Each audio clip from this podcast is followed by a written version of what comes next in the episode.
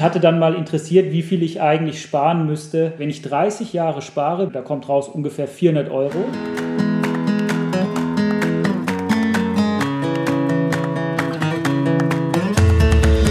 Hallo und herzlich willkommen zu Meine Mäuse, der Finanzpodcast für die Familie. Du weißt, bei unserem Podcast wollen wir dir unser Wissen mitteilen über den Vermögensaufbau, Sparen im Familienalltag, ja, die Finanzbildung der Kleinen, Altersvorsorge und eigentlich alle Themen, die sich darum drehen, wie du mehr Zeit mit deinen Kindern verbringen kannst und finanziell unabhängig lebst. Mein Name ist Eva von kinderleichtefinanzen.de und heute befassen wir uns mit dem Thema Entsparen. Heute ist ausnahmsweise nicht Nico mit dabei, sondern wir haben einen Experten dazu eingeladen. Das ist der Dr. Philipp Streiber. Er ist Professor an der Universität in Esslingen. Hallo Philipp. Hallo Eva, danke für die Einladung. Ja, sehr, sehr gerne. Ich habe mich einfach mit diesem Thema sehr stark beschäftigt, weil ich sehe, dass sich ja immer mehr Menschen in Deutschland richtig stark und viel befassen mit dem Thema Vermögensaufbau und da vor allem mit ETF. Und das ist ja eigentlich eine sehr schöne äh, Bewegung. Die Frage ist halt, was kommt danach? Also wie entspare ich das ETF-Depot? Wie kann ich davon in der Rente leben? Ich denke, wir sollten halt für das Thema Entsparen des ETF-Depots oder sonstigen Vermögenswerten genauso viel Aufmerksamkeit widmen wie beim Sparen weil wir wollen ja das Bestmögliche aus unserem Vermögen machen und ähm, ja und auch unser Sparziel finden. Also wie viel müssen wir überhaupt sparen, damit wir in der Rente dann davon leben können. Und deswegen habe ich sehr viel recherchiert und bin auf die Seite behavioralfinance.de gekommen vom Philipp und von anderen noch von der äh, Universität Mannheim. Philipp hat auch das Buch Die genial einfache Vermögensstrategie mitgeschrieben im Team von Martin Weber an der Universität Mannheim. Das seht ihr dann alles noch in den Show Notes. Und dieses Buch beschäftigt sich auch mit dem Sparen und auch mit dem Entsparen im Alter. Cool, super Philipp, dass du dabei bist. Ich habe ganz schön viele Fragen mitgenommen und freue mich einfach, dass du heute Zeit hast und mit uns darüber sprichst. Ja, ich freue mich auch und ich hoffe, ich kann äh, deine Fragen beantworten. ja, ja, wir gehen schon in die Tiefe, aber ich denke, dass ich da den richtigen Experten mit dabei habe. Sehr gut. Genau, also mal zur ersten Frage. Was bedeutet denn eigentlich Behavioral Finance? Mm, ja, also wir können ja, wenn wir die beiden Begriffe Behavioral Finance einfach mal äh, übersetzen, glaube ich, schon ein ganz gutes Gefühl dafür bekommen, worum es da geht. Also Behavior ist ja so ein bisschen das Verhalten, das Verhalten der Menschen und ähm, Finance eben in Finanzfragen. Also das heißt, man schaut sich im Behavioral Finance an, was machen denn die Leute, wenn es um Finanzfragen geht. Und jetzt kann man natürlich sagen, naja, das klingt erstmal nicht so besonders. Was sollte man sich denn auch sonst angucken, als was die Leute machen? Aber es ist tatsächlich so, dass ähm, sich die Behavioral Finance von der klassischen Finance-Theorie dann doch stark unterscheidet. Der größte Unterschied ist eigentlich, dass man im klassischen Finance-Bereich immer davon ausgeht, dass alle Menschen sich rational verhalten.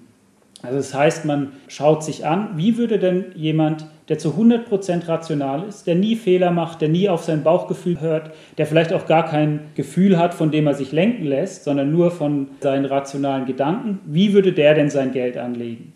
Und Behavioral Finance nimmt dann die Ergebnisse und vergleicht es einfach mal damit, was die Leute tatsächlich machen. Und es ist ja eigentlich dann nicht erstaunlich, dass man findet, naja, die Leute machen dann doch ein bisschen was anderes, als die klassische Theorie vorhersagt. Weil die Leute einfach nicht 100% rational sind. Man macht Fehler, man hört manchmal auf sein Bauchgefühl, man hat nicht alles Wissen, man kann nicht das ganze Wissen optimal verarbeiten und deswegen kommt halt ein bisschen was anderes raus. Genau, noch ein wichtiger Punkt, äh, weil man geht sogar noch einen Schritt weiter. Man sagt dann, naja, in der Psychologie, was gibt es denn jetzt vielleicht für Ansatzpunkte, mit denen wir erklären können, warum Leute Fehler machen, weil wenn wir das verstanden haben, dann können wir den Leuten helfen, bessere Entscheidungen zu treffen und halt einfach weniger Fehler zu machen im, im Finanzbereich, jetzt im Speziellen hier bei uns. Also mir fällt da immer der berühmte Homo economicus ein, der ja in der Betriebswirtschaftslehre immer hergenommen wird. Wir verhalten uns ja einfach nicht so, wie es eigentlich am rentabelsten wäre. Höre genau, ich das da richtig raus? Ganz genau. Der Homo economicus ist die klassische Annahme im Finance. Das ist der 100% rationale Mensch. Und wenn wir uns den mal hernehmen, was würde denn der Homo economicus machen? Wie sorgen wir denn eigentlich am besten für das Alter vor? Mhm. Also in der, in der wissenschaftlichen Literatur ähm, gibt es da eigentlich einen relativ klaren aktuellen Stand, wenn es um die Frage geht, was sollten wir eigentlich machen als Privatperson oder was würde auch der Homo economicus als ähm, Privatperson machen. Dazu ist vielleicht erstmal wichtig, sich zu überlegen, warum sorgen wir eigentlich vor? Was wollen wir erreichen? Also es kann ja sein, äh, wir wollen uns irgendwelche Träume im Alter erfüllen, ein Haus kaufen, eine Weltreise machen, wir wollen vielleicht für die Kinder vorsorgen.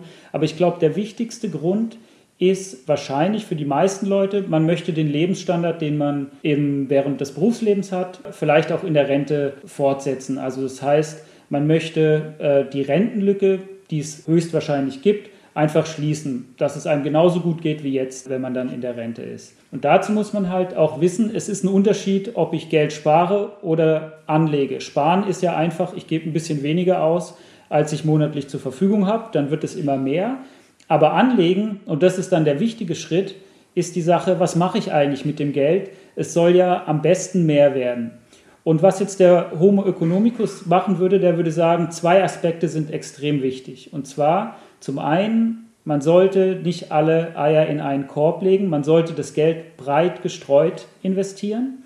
Und zum anderen, man sollte unbedingt auf die Kosten achten und eine kostengünstige Anlagestrategie finden. Das sind so die, die zwei Hauptaspekte. Und du hattest vorher, ah ja, sorry. Ich wollte sagen, das finde ich ja schon mal sehr gut, dass diese zwei Punkte auch sehr oft in unserem Podcast vorkommen, dass sie sehr wichtig sind.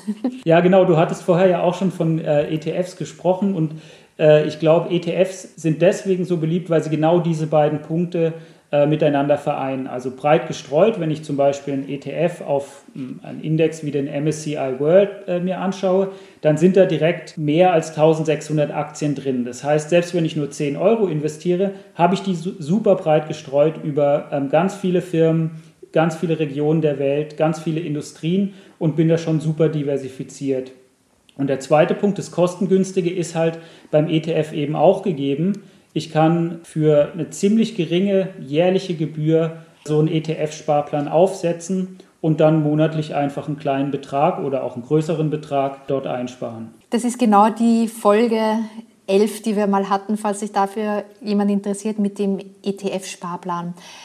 Ja, Philipp, du hast uns jetzt sehr viel erzählt über den Homo economicus. Ja, warum machen das eigentlich noch so wenige Deutsche, sich genau danach zu halten? Mhm. Also super Beispiel eigentlich für Behavioral Finance. Klassische Theorie sagt nämlich vorher, jeder sollte zumindest einen Teil seines Geldes in Aktien anlegen. Egal wie risikoscheu er ist, ein kleiner Teil zumindest müsste eigentlich jeder Mensch in Aktien haben. Dann schaut man empirisch, was machen die Leute tatsächlich und findet, in Deutschland nur 18 Prozent der Menschen haben überhaupt Aktien. Und jetzt kann man sich natürlich fragen, okay, wir haben hier den Unterschied gefunden zwischen dem, was äh, ja, man rationalerweise machen sollte und dem, was die Leute machen. Woran liegt es? da gibt es eine gute Studie, die ähm, ist auch frei verfügbar von der Christine Laudenbach, ist eine Professorin in Bonn an der Universität, die hat zusammen mit Kollegen der Frankfurt School, also der äh, Uni in Frankfurt, und der Börse Frankfurt genau diese Frage mal analysiert. Und was die gemacht haben, die haben eine Umfrage gemacht mit knapp 3000 Teilnehmern und haben einfach mal geschaut, wer investiert in Aktien, wer nicht und was sind so Gründe. Und ganz interessant, das erste Fazit dieser Studie war, die Personen, die nichts anlegen, die Hauptgründe sind, die haben Angst vor einer ökonomischen Katastrophe, also eine generelle Verlustangst, dass sie ihr Geld verlieren. Sie glauben, sie haben zu wenig Geld, zu kleines Vermögen und sie glauben, sie wissen einfach zu wenig darüber, über den Aktienmarkt. Und deswegen legen sie nichts an. Und es ist insofern interessant, als dass man sich ja mal fragen kann, stimmt es eigentlich, was die Leute denken? Also ist es so wahrscheinlich, dass ich mein ganzes Geld verliere? Muss ich wirklich so viel wissen? Ähm, da kommt man dann zu dem Schluss, das ist eigentlich gar nicht so. Also die Leute unterschätzen ihre eigenen Fähigkeiten in dem Fall oder sie überschätzen eigentlich die Hürde, die da ist, um am Aktienmarkt partizipieren zu können. Gibt es da nochmal einen bestimmten Unterschied zwischen Frauen und Männern? Weil ich habe auch gelesen, dass nur jeder fünfte Mann so Aktiendepots hat, aber nur jede achte Frau. Mhm. Das ist ja auch nochmal ein gewaltiger Unterschied. Stimmt, das haben die auch gefunden. Ähm, und zwar ist es so, dass äh, im Vergleich zu Männern Frauen tatsächlich seltener am Aktienmarkt teilnehmen. Und die, die teilnehmen, legen auch noch einen geringeren Teil ihres Vermögens an, also insgesamt deutlich weniger in Aktien als die Männer. Die Die Studie sagt, es liegt daran, dass Frauen selbst denken, sie haben ein zu geringes Finanzwissen. Sie haben eine höhere Risikoaversion, das heißt, sie scheuen das Risiko stärker als Männer und sie sind weniger von sich selbst und ihrer Entscheidungsfähigkeit im Finanzbereich überzeugt. Das ist so ein bisschen was, das findet man öfter unter dem Begriff Overconfidence. Also da könnte man, wenn man das irgendwie ins Deutsche übersetzen möchte, vielleicht so was sagen wie übersteigertes Selbstbewusstsein, dass da Männer eher dazu neigen, halt einfach zu denken, ja klar, das kann ich schon, das weiß ich schon, obwohl es vielleicht gar nicht so ist und Frauen eher ein bisschen realistischere Einschätzungen ihrer eigenen Fähigkeiten haben. Leider ist es jetzt hier so, dass es ähm, sogar ein bisschen zum Nachteil erreicht, dadurch, dass die Frauen dann tatsächlich ein bisschen weniger am Aktienmarkt teilnehmen. Ja, ganz interessant, dass man das auch wissenschaftlich nachweisen kann. Ja. Dieses Gefühl, das man manchmal in der Praxis hat, genau. Sehr interessant, also womit ihr euch beschäftigt und wie wichtig mhm. das eigentlich auch ist, wenn man bedenkt, wie wichtig auch ETFs für die Altersvorsorge sind. Genau. Ich, Aber jetzt kann ich noch mhm, einen, ja, einen kleinen Punkt äh, hier. Ich hatte mir, mich nämlich dann gefragt, wenn man sich das anschaut und jetzt mal so die Gründe irgendwie zusammenfasst, ob das rational ist, was die Leute da denken oder nicht. Und es ist tatsächlich eher so, dass sie da eine falsche Einschätzung haben. Also ich habe mal geguckt jetzt gerade beim MSCI World, wie hoch die Verlustwahrscheinlichkeit ist, wenn ich mein Geld dort für 10 oder 20 Jahre anlege. Und tatsächlich war es in der Vergangenheit so, dass es keine 20-Jahres-Periode gab, in der ich überhaupt Geld verloren hätte. Also es scheint dann schon irgendwie so zu sein, dass die Menschen ein bisschen zu wenig aufgeklärt sind in dem Bereich. Und wenn sie mehr wüssten, dann würden sie vielleicht auch mehr am Aktienmarkt partizipieren und würden von der Rendite, die es da halt einfach gibt, profitieren. Man schätzt halt auch oft das Risiko falsch mhm. ein. Also das war zumindest auch bei mir so. Als ich angefangen habe zu investieren, da denkt man halt immer, der eine gewinnt, der andere verliert, aber das ist halt eben nur über so einen sehr kurzen Zeitraum gesehen, über so einen langen Zeitraum, wie du jetzt gerade gesagt hast, 10, 20 Jahre, ist die Wahrscheinlichkeit, dass man verliert, halt sehr, sehr gering. Genau. Und ähm, das wäre wirklich schade, wenn man sich die ganze Rendite entgehen ja. lässt, die man braucht, um fürs Alter vorzusorgen. Was ich auch bei euch gefunden habe, bei behavioralfinance.de und auch wenn ich deine anderen Interviews angehört habe, war ein Lebenszyklusmodell. Das fand ich ganz spannend. Was ist denn das genau? Mhm.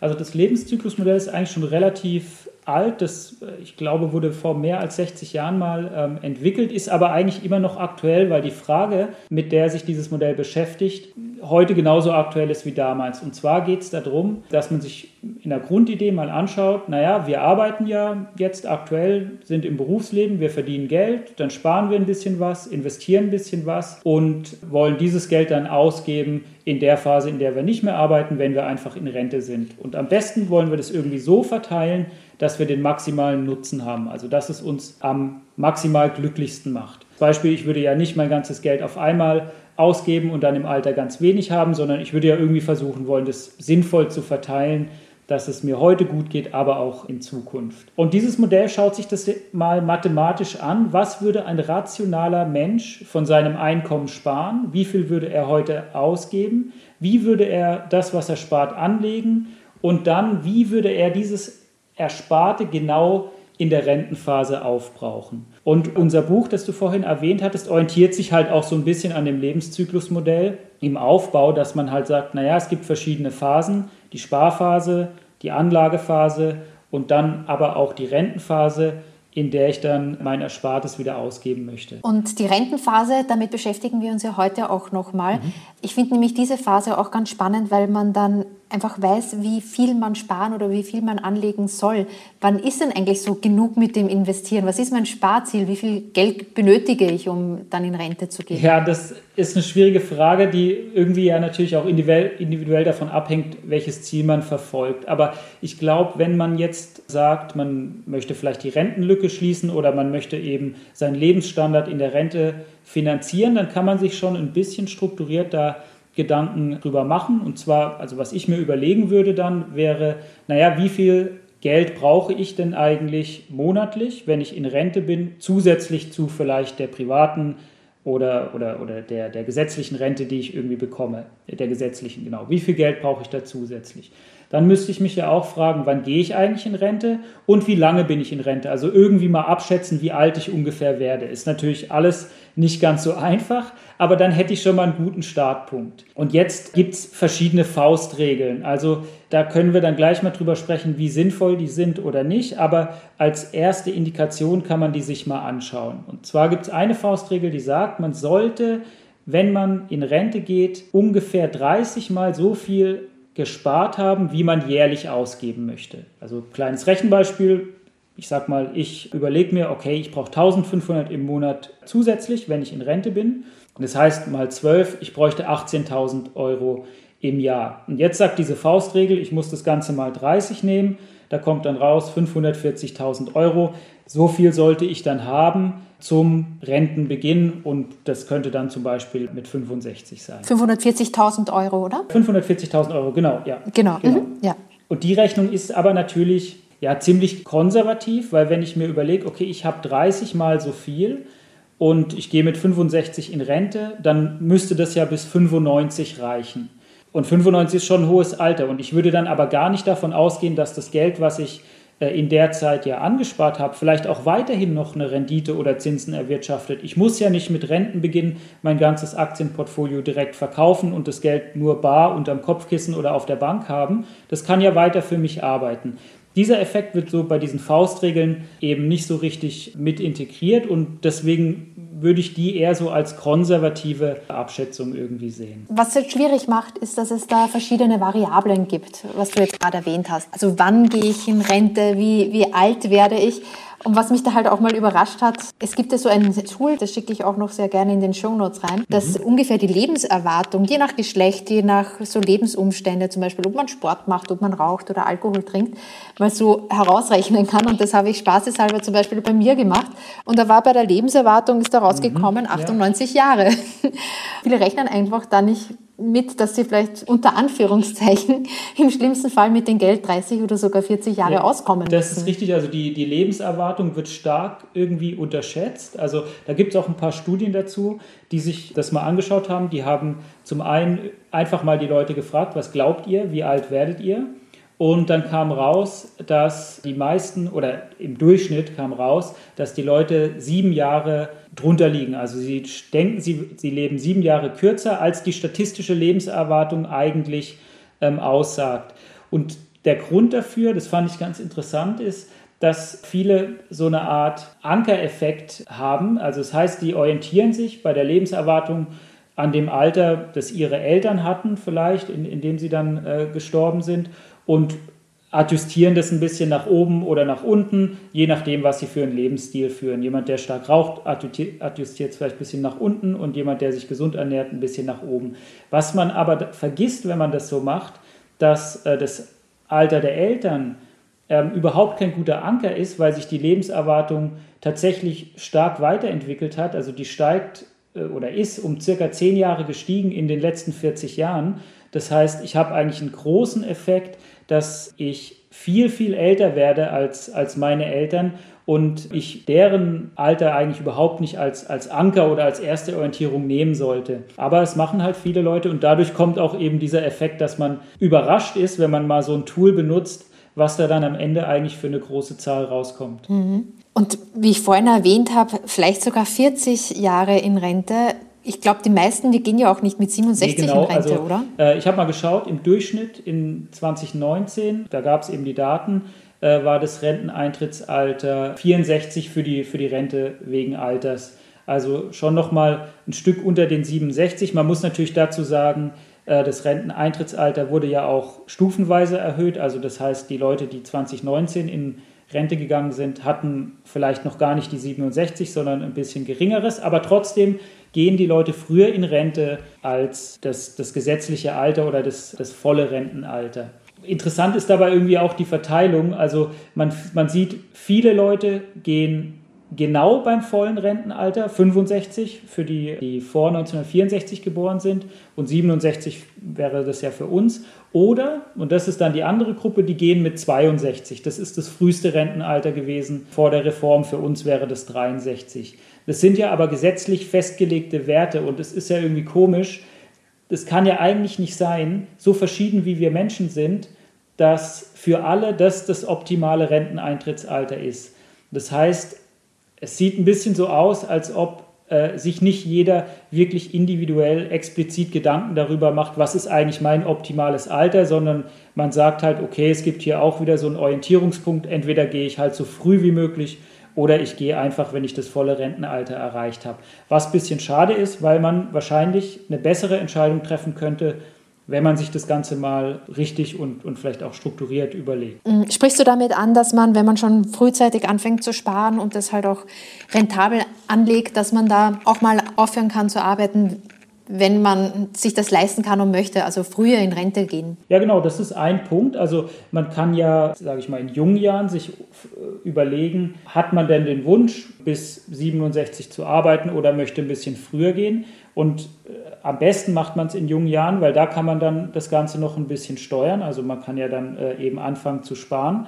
Ähm, oder aber auch schon im Alter sich einfach mal klar zu machen, was bekomme ich eigentlich an Rente, wenn ich zum Beispiel mit 65 in Rente gehe? Und was würde sich denn verändern bei 64? Ich glaube, vielen Leuten ist auch gar nicht klar, wie die Auswirkung ist von einem Jahr früher gehen, weil das wirkt sich ja auf verschiedene Aspekte aus. Also es wirkt sich auf die gesetzliche Rente aus, weil ich vielleicht weniger Rentenpunkte sammle, weil ich einen anderen Zugangsfaktor habe. Es kann sich aber auch auf die private und äh, die berufliche Altersvorsorge auswirken. Also es ist relativ komplex, aber ich glaube, man muss es sich doch einfach mal verdeutlichen, um dann auch wirklich eine Entscheidung treffen zu können. Und vielleicht ist man glücklicher dann mit 64 in Rente zu gehen, aber vielleicht auch erst mit 66, wenn einem der Job Spaß macht. Wichtig ist, glaube ich, nur, dass man sich selbst überlegt und äh, nicht einfach nur dann geht zu dem Alter, zu dem der Gesetzgeber halt irgendwie da äh, was vorgeschlagen hat. Mhm.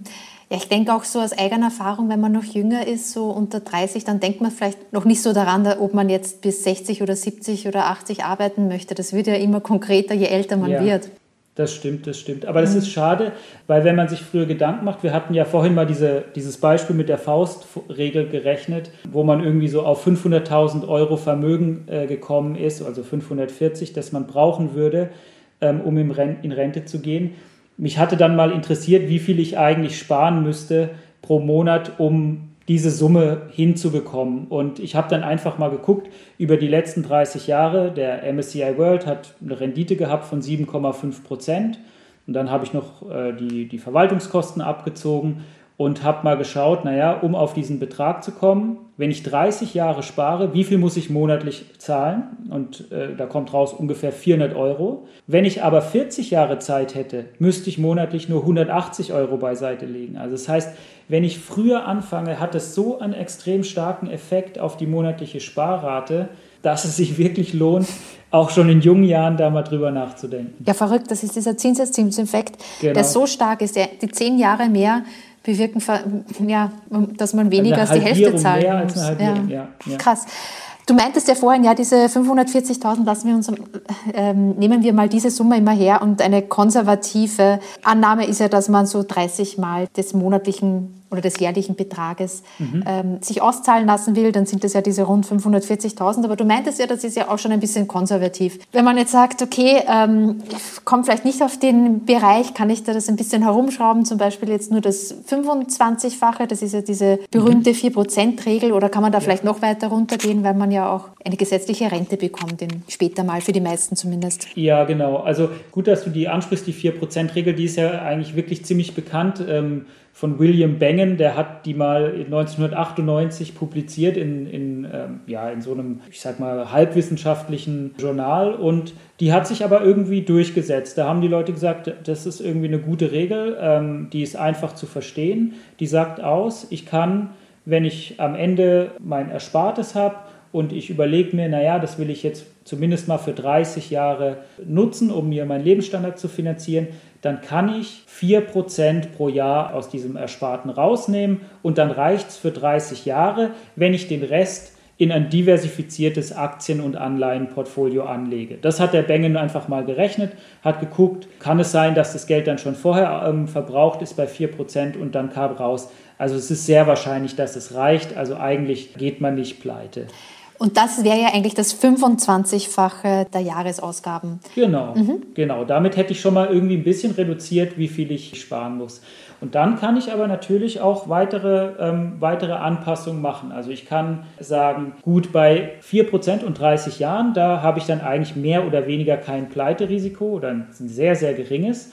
Aber ich könnte ja auch sagen, naja, vielleicht kann ich auch 5% rausnehmen und ein gewisses Risiko in Kauf nehmen, dass das Geld schon ein bisschen früher verbraucht ist. Und wir haben das auch in unser Buch mal gerechnet. Wir haben halt verschiedene Prozentregeln einfach mal angewandt und geschaut, wie hoch ist denn die Wahrscheinlichkeit, dass es nicht reicht, äh, wenn ich das Geld am Aktienmarkt investiere und ich nehme jetzt einfach mal die 5%-Regel, 5% rausnehme.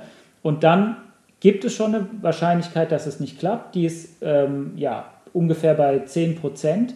Das heißt aber auf der anderen Seite, mit 90% Wahrscheinlichkeit klappt es auch mit der 5%-Regel. Nur in 10% der Fälle, wenn ich halt Pech habe, klappt es nicht. Und wenn ich jetzt bereit bin, dieses Risiko zu tragen, weil ich sage, naja, im schlimmsten Fall habe ich noch die gesetzliche Rente, dann, dann sinkt vielleicht mein Lebensstandard ein bisschen, aber ich gehe das Risiko mal ein und nehme 5% raus, dann bräuchte ich halt bei 5% nur das 20-fache von meinen monatlichen Ausgaben als Ersparnis und ähm, hätte es dann in der Sparphase, wenn ich vielleicht spät angefangen habe, ein bisschen einfacher, das zu erreichen. Genau, ich denke, dass in dem Zusammenhang, es ist halt auch relativ komplex, das Thema. Es, so in dieser Vogelperspektive, die wir jetzt gerade äh, eingenommen haben, ist es ja relativ einfach mit dieser 5% Entnahme und die ist ja auch inflationsindexiert. Also man nimmt dann halt auch jedes Jahr, wenn die Inflation steigt, auch etwas mehr mhm. raus, was ja da auch noch so möglich ist. Ich glaube, das Schwierige an diesem Ganzen jetzt nur zum Hintergrund ist, dass sich das ETF-Depot ja auch sehr stark volatil bewegt, also mal rauf, mal runter geht. Und so das Worst-Case-Szenario ist, wenn die direkt nach Renteneintritt die Börsenkurse komplett fallen, man aber darauf besteht, eben diese vorher vier oder fünf Prozent Entnahme auch weiterhin zu entnehmen. Dann wird halt dieses Depot sehr schnell entspart und es, die Pleitewahrscheinlichkeit steigt. Das stimmt. Also das wäre natürlich der ungünstigste Verlauf, dass ich halt gerade einen Zeitraum erwische mit meinem Renteneintritt, in dem es dann mehrere Perioden, also vielleicht mehrere Jahre oder, oder zumindest mehrere Monate, äh, Monat für Monat runtergeht ja, dann hast du recht, dann habe ich den, den Worst Case erwischt. Aber wie gesagt, das ist nicht so wahrscheinlich. Das passiert halt, wenn man jetzt historische Daten mal zugrunde liegt, legt, nicht so häufig, dass ich wirklich eine lange Periode habe, eine sehr lange Periode mit nur fallenden Renditen, ohne dass dann danach, dass es dann halt auch wieder hochgeht. Aber klar, es kann passieren und dann sieht es natürlich nicht mehr so gut aus. Kann sich die Endsparrate oder Entnahmerate auch etwas ändern? Weil manche sagen ja zum Beispiel, ach, mein, mein Ziel ist, mein Sparziel wäre zum Beispiel äh, Die with Zero, also dass man dann wirklich mhm, diese ja. Punktlandung schafft und sagt, okay, wenn ich dann 98 oder 95 oder 90, keine Ahnung, wie äh, hoch die Lebenserwartung ist, dann wirklich das stirbt und das Geld ist wirklich komplett aufgebraucht. Andere haben eher so einen Familienblick und wollen halt da auch noch was vererben an die Kinder. Ändert sich da was an der Entnahmerate? Ja, also die Die with äh, Zero äh, Kollegen, die haben vielleicht ein Problem, wenn sie jetzt die 4%-Regel machen, weil im Normalfall ist am Ende dann äh, sogar noch einiges übrig, weil der Normalfall ist ja, dass der Aktienmarkt über einen Zeitraum von 30 Jahren, den ich ja zugrunde lege, dass ich da mein Geld rausnehme, steigt und eine positive Rendite erwirtschaftet. Und dann kann es halt passieren, und es ist sogar wahrscheinlich, dass ich am Ende äh, noch ziemlich viel übrig habe. Und wenn ich das äh, nicht möchte, dann ähm, kann ich auch eine andere Strategie fahren. Die haben wir uns auch mal angeschaut. Die ist ein bisschen komplizierter. Da würde man nämlich Folgendes machen. Man würde sagen, ich gucke mir einfach jedes Jahr an, wie hoch war denn die Rendite meines Portfolios im letzten Jahr. Und wenn die Rendite hoch war, höher als ich im Durchschnitt annehmen würde, dann nehme ich im nächsten Jahr ein bisschen mehr raus. Wenn sie niedrig war, nehme ich im nächsten Jahr ein bisschen weniger raus. Und über die Strategie kann man sicherstellen, dass genau am Ende alles verbraucht ist. Das heißt, man hat kein Pleiterisiko. Es wird nicht im vorher verbraucht sein. Es wird genau am Ende alles verbraucht sein. Aber man geht dann ein bisschen ein anderes Risiko ein, nämlich dass der Lebensstandard schwankt während meiner Rentenphase. Weil wenn ich dann zwei, drei super Jahre habe, naja, dann nehme ich mehr raus, gebe mehr Geld aus, gehe immer äh, schön essen, kaufe mir ein tolles Auto, mache schöne Reisen. Und dann im nächsten Jahr, wenn ich äh, eine niedrige Rendite habe, dann kann ich nur wenig rausnehmen und kann mir plötzlich mein, äh, meine Restaurantbesuche und meine Urlaube nicht mehr leisten. Und dann bin ich vielleicht natürlich traurig, aber das ist eben das Risiko, das ich dann in Kauf nehme. In der Rente hat man da ja zumindest noch die ja, die, die staatliche Rente, zumindest ist es bei den meisten mhm. noch so, oder auch noch eine andere Vorsorge, die sowas abfedern könnte. Genau, auf jeden Fall. Also das sollte man sich auch mal, glaube ich, angucken, wenn man sich für das Thema interessiert. Äh, das habe ich auch im, im Vorfeld einfach mal gemacht und mal ein bisschen einfach gegoogelt natürlich. Was ist denn so die durchschnittliche Rentenhöhe im Vergleich zum letzten Nettoeinkommen. Also wenn man sagt, okay, ich gehe mit 65 in Rente, dann kriege ich ja nochmal äh, in meinem letzten Arbeitsmonat ein Einkommen und danach kriege ich die Rente. Da kann man ja mal vergleichen, wie viel Prozent Rente vom Nettoeinkommen kriegen die Leute denn eigentlich so im Schnitt. Und das hat mich tatsächlich überrascht. Äh, das ist zum einen eine relative starke Bandbreite von 44 bis 70 Prozent. Und zusätzlich fand ich interessant, je jünger die Leute sind, also das heißt im Endeffekt für, für unsere Generation und, und Leute, die noch nicht äh, irgendwie schon, schon länger in Rente sind, ist dieser Prozentsatz tendenziell niedriger. Also das heißt, wir können vielleicht damit rechnen, dass wir irgendwie zwischen 44 und 60 Prozent vom Netto äh, dann als Rente bekommen und naja, wenn ich einen Lebensstandard habe, der so ist, dass ich mein Gehalt bisher eigentlich gut aufgebraucht habe, dann bedeutet das, mir fehlt ungefähr die Hälfte äh, zu dem Zeitpunkt, zu dem ich in Rente gehe. Und deswegen glaube ich, ist es ganz sinnvoll, sich das einfach auch mal anzuschauen, um ein Gefühl dafür zu bekommen und irgendwie nicht eine falsche Vorstellung zu haben, wie hoch die gesetzliche Rente ist. Auch einfach im Hinblick darauf, dass ich vielleicht dann sage, naja, komm, dann ähm, schaue ich mir das doch mal an mit so einem ETF-Portfolio und fange vielleicht mal an, privat ein bisschen vorzusorgen. Und wenn einem dieses ganze Entnahme und Entsparen einfach zu kompliziert ist mit dem ETF-Depot, Gibt es da Dienstleister, die sowas übernehmen können? Das gibt es auf jeden Fall. Also man kann einen Einmalbetrag, was ja dann das ETF-Portfolio ist, das ist ein großer Batzen an Geld, den kann man umwandeln in eine Rente. Da kann man zu einer Versicherung zum Beispiel gehen, da heißt es dann Rente gegen Einmalzahlung. Und da würde man dann sagen, naja, mein, äh, mein Portfolio hat jetzt einen Wert von einer halben Million und 200.000 davon würde ich gerne irgendwie auf der hohen Kante haben, aber ich würde euch Versicherung 300.000 geben und ihr zahlt mir, solange ich lebe, eine sichere Rente, vielleicht auch inflationsadjustiert. Das geht auf jeden Fall. Und ähm, je nach Versicherung müsste man sich da einfach mal Angebote anschauen, wie hoch die Rente dann tatsächlich monatlich ausfällt. Das ist die eine Sache. Und die zweite Sache, das wissen auch nicht so viele, man kann auch in die gesetzliche Rente zusätzlich einzahlen. Das heißt, man kann Rentenpunkte kaufen und wenn man vielleicht sagt, naja, ich gehe nicht mit 67 in Rente, sondern mit 65, dann würde ich ja eigentlich weniger Rente bekommen, weil ich äh, ein bisschen früher gegangen bin. Aber das kann ich ausgleichen, indem ich sage, naja, ich habe ja mein ETF-Portfolio, ich nehme ein bisschen Geld raus und kaufe mir Rentenpunkte bei der gesetzlichen Rente und dadurch erhöht sich dann eben auch die gesetzliche Rente für den Rest meines Lebens. Das sind beides Optionen, mit denen ich eben einen Eimerbetrag gegen eine, eine Rente tauschen kann. Ich persönlich fand die Version auch ganz attraktiv, weil es gab da schon vom Verbraucherschutz so einen Vergleich zwischen diesen freiwilligen Renteneinzahlungen und diese Sofortrente über eine Versicherung.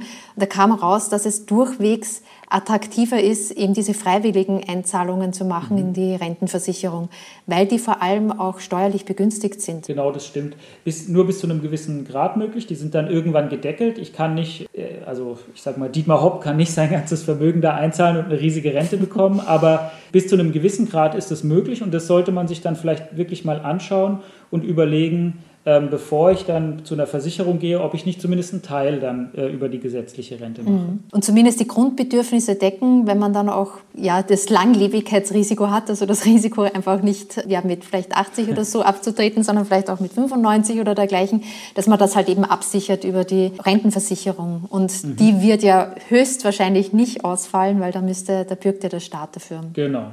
Genau. Und es hat auch noch einen, einen, zweiten Vorteil, also das Langlebigkeitsrisiko, genau, das ist die, die, die eine Sache. Und es hat auch noch so ein bisschen ein, naja, Selbstkontroll- Zweck. Wenn ich jetzt nicht das ganze Geld immer zur Verfügung habe, dann habe ich vielleicht auch keine Versuchung, ein bisschen zu viel auszugeben und dann vielleicht doch das größere Auto zu kaufen, sondern ich habe immer dann nur äh, einen kleinen Teil zur Verfügung, den ich halt monatlich als Rente bekomme. Wenn ich damit Schwierigkeiten habe mit der Selbstkontrolle, ist das eben auch noch ein, äh, ein sinnvoller Aspekt, warum man einen Einmalbetrag umwandeln kann in eine Rente. Mhm, auf jeden Fall. Ja, Philipp, wir sind fast am Ende angekommen unseres Interviews. Da habe ich auch ein, paar persönliche Fragen an dich. Mhm. Wie sorgst du denn selbst fürs Alter vor? Bist du ein Homo economicus? Also ich versuche einer zu sein und ja, privat tatsächlich lege ich so an, wie wir es vorhin besprochen haben. Also ich versuche einfach jeden Monat am Anfang einen Teil meines Einkommens auf ein Sparkonto zu überweisen. Da habe ich einen Dauerauftrag. Damit bin ich schon mal nicht in Versuchung, diesen Teil auszugeben, weil der gleich am Anfang weg ist. Und der Großteil davon geht dann eigentlich in einen äh, ETF-Sparplan, in den ich auch nicht so oft reinschaue. Also das ist auch eine äh, interessante wissenschaftliche Erkenntnis. Leute, die zu oft ins Portfolio schauen, die äh, sind versucht, viel mehr zu handeln als Leute, die wenig äh, reinschauen. Und ich versuche wirklich maximal einmal im Monat reinzugucken, weil die Idee ist ja schon, ich habe den Sparplan, ich lasse das Ganze liegen, bis ich irgendwann äh, in Rente gehen möchte und ich habe jetzt nicht die Idee, dass ich da ja, auf heiße Tipps höre oder irgendwie da die äh, versuche, schlauer zu sein als, als die anderen Leute, sondern das soll eben einfach was sein, so eine Buy-and-Hold-Strategie, die ich da verfolge. Und äh, das ist eigentlich, ähm, ist eigentlich die Idee. Also ich kaufe auch keine Einzelaktien. Das fragen mich auch Studenten dann häufig nach der Vorlesung, dass sie jetzt sich auch für Aktien interessieren, ob ich einen Tipp hätte. Da muss ich denen immer sagen, sie müssen mal drüber nachdenken, dass jeder Kauf auf der anderen Seite auch ein Verkauf ist. Und das heißt, wenn Sie jetzt eine Aktie kaufen, ich sag mal von der BSF für 60 Euro und dann denken, wow, das ist ein super Kauf, dann ist auf der anderen Seite irgendjemand, der verkauft die Aktie für 60 und denkt, wow, das ist ein super Verkauf. Und jetzt muss man sich fragen, warum weiß ich mehr als der auf der anderen Seite? Und wenn man mal ehrlich zu sich ist, nur weil man vielleicht das Handelsblatt gelesen hat oder ein bisschen im Internet recherchiert, weiß man noch nicht mehr als die anderen Marktteilnehmer. Und ähm, deswegen lasse ich da auch von den Einzelaktien die Finger und, und gebe das dann eigentlich auch den, den, den Studis immer als Tipp, lieber breit diversifiziert in den ETF, auch wenn es langweilig ist, aber ähm, es ist halt erfolgreich. Und vor allem schonen sie auch die Nerven und die Zeit, weil die ist ja bei dir seit zehn Tagen auch etwas knapper geworden. Das stimmt, ja. ich habe gehört, du bist auch ganz frisch gebackener Papa geworden zum ersten Mal. Ja, genau. Jetzt ist natürlich nach zehn Tagen schon etwas zu früh zu fragen, aber wie planst du denn für dein Kind vorzusorgen? Also genaue Gedanken habe ich mir äh, noch keine gemacht. Ich musste ja erstmal die ganzen anderen dringenderen Aufgaben, die mit so einem ja. Äh, kleinen Baby anfallen, in den Griff bekommen. Aber höchstwahrscheinlich werde ich für die Kleine genauso äh, anlegen und genauso vorsorgen, wie ich es auch für mich gemacht habe. Ich habe mal ausgerechnet, weil ich überlegt hatte, naja, wie viel pro Monat muss man denn äh, vielleicht ansparen, dass wenn sie mal 18 oder 19 oder 20 ist, dass sie dann irgendwie einen guten Start ins Studium hat oder einen Führerschein machen kann oder so. Und selbst bei 50 Euro, was erstmal jetzt, sage ich mal, nicht extrem viel klingt pro Monat, wäre es nach 20 Jahren bei 7% in so einem ETF-Portfolio 50.000 Euro, was ja schon ein extrem guter Start, würde ich ja. sagen, ins, ins Berufsleben ist. Und der Vorteil eben bei, bei der Tochter ist, dass der Zeithorizont extrem lang ist. Und wir haben ja vorher gehört, je länger der ist, desto weniger muss ich eigentlich monatlich einzahlen und trotzdem kommt am Ende dann was Großes raus. Und ich glaube, deswegen werde ich das höchstwahrscheinlich genauso machen, wie ich es auch für mich mache. Das trifft sich ja gut. Wir haben da eine Folge aufgenommen. Das war nämlich unsere allererste Folge rund um das Junior Depot. Für die Kleinen, die kann ich dir empfehlen und alle, Ach, super, die jetzt nochmal ja. zuhören. Wir haben nämlich auch schon Sparpläne aufgesetzt für unsere Kinder. Das höre ich mir gerne an. Da kann ich bestimmt noch was lernen. Ihr werdet euch vielleicht wundern, warum Nico heute nicht dabei war. Nico, mein Finanzblocker-Kollege, der ist beim nächsten Mal wieder dabei und wir wollten dieses Interview mal zu zweit führen, weil wir das in kurzen, knappen 45 Minuten wirklich das Beste da nochmal rausgeholt haben beim Philipp. Vielen Dank, Philipp, dass du da so viel von deinem Wissen da nochmal geteilt hast. Wie gesagt, die genial einfache Vermögensstrategie, die verlinken wir auch in den Show Notes. Und wir freuen uns einfach, dass ja, ihr oder du da auch uns nochmal erleuchtet habt, wie man das mit dem Endsparen am besten angeht. Und auch wenn das noch vielleicht 10, 20 oder 30 Jahre entfernt liegt, ist es, glaube ich, ganz cool, cool, mal so ein Sparziel vor Augen zu haben und zu wissen, damit liege ich schon ganz gut und damit bin ich dann auch versorgt im Alter. Und wie gesagt, wir verfolgen, Nico und ich verfolgen ja noch immer die 100 Bewertungen dieses Jahr. Wir sind noch nicht dreistellig. Ich glaube, wir sind so ungefähr bei 82 Reviews und Bewertungen. Also wir freuen uns sehr, wenn ihr euch dazu entschließt, uns zu bewerten. Damit werden wir einfach noch sichtbarer. Vielen Dank, Philipp, nochmal und schönen Abend. Ja, vielen Dank für die Einladung. Hat mir sehr viel Spaß gemacht. Auch dir schönen Abend. Tschüss. Tschüss. Schön, dass du heute reingehört hast. In den Shownotes verlinken wir dann noch weitere Informationen für dich. Und hey, wir würden uns echt auch riesig freuen über eine Bewertung oder einen Kommentar zur Podcast-Folge. Das geht ganz einfach, wenn du in deinem iPhone die Podcast-App hast. Einfach runterscrollen, ein paar Sternchen verteilen, ein paar nette Worte dazu. Das hilft uns riesig, damit wir ein bisschen mehr Reichweite bekommen und mehr Leute auf den Podcast aufmerksam werden. Hörst du meine Mäuse auf einer der anderen Plattformen, dann einfach den Podcast abonnieren. Das hilft uns schon riesig weiter. Vielen Dank. Mach's gut. Ciao.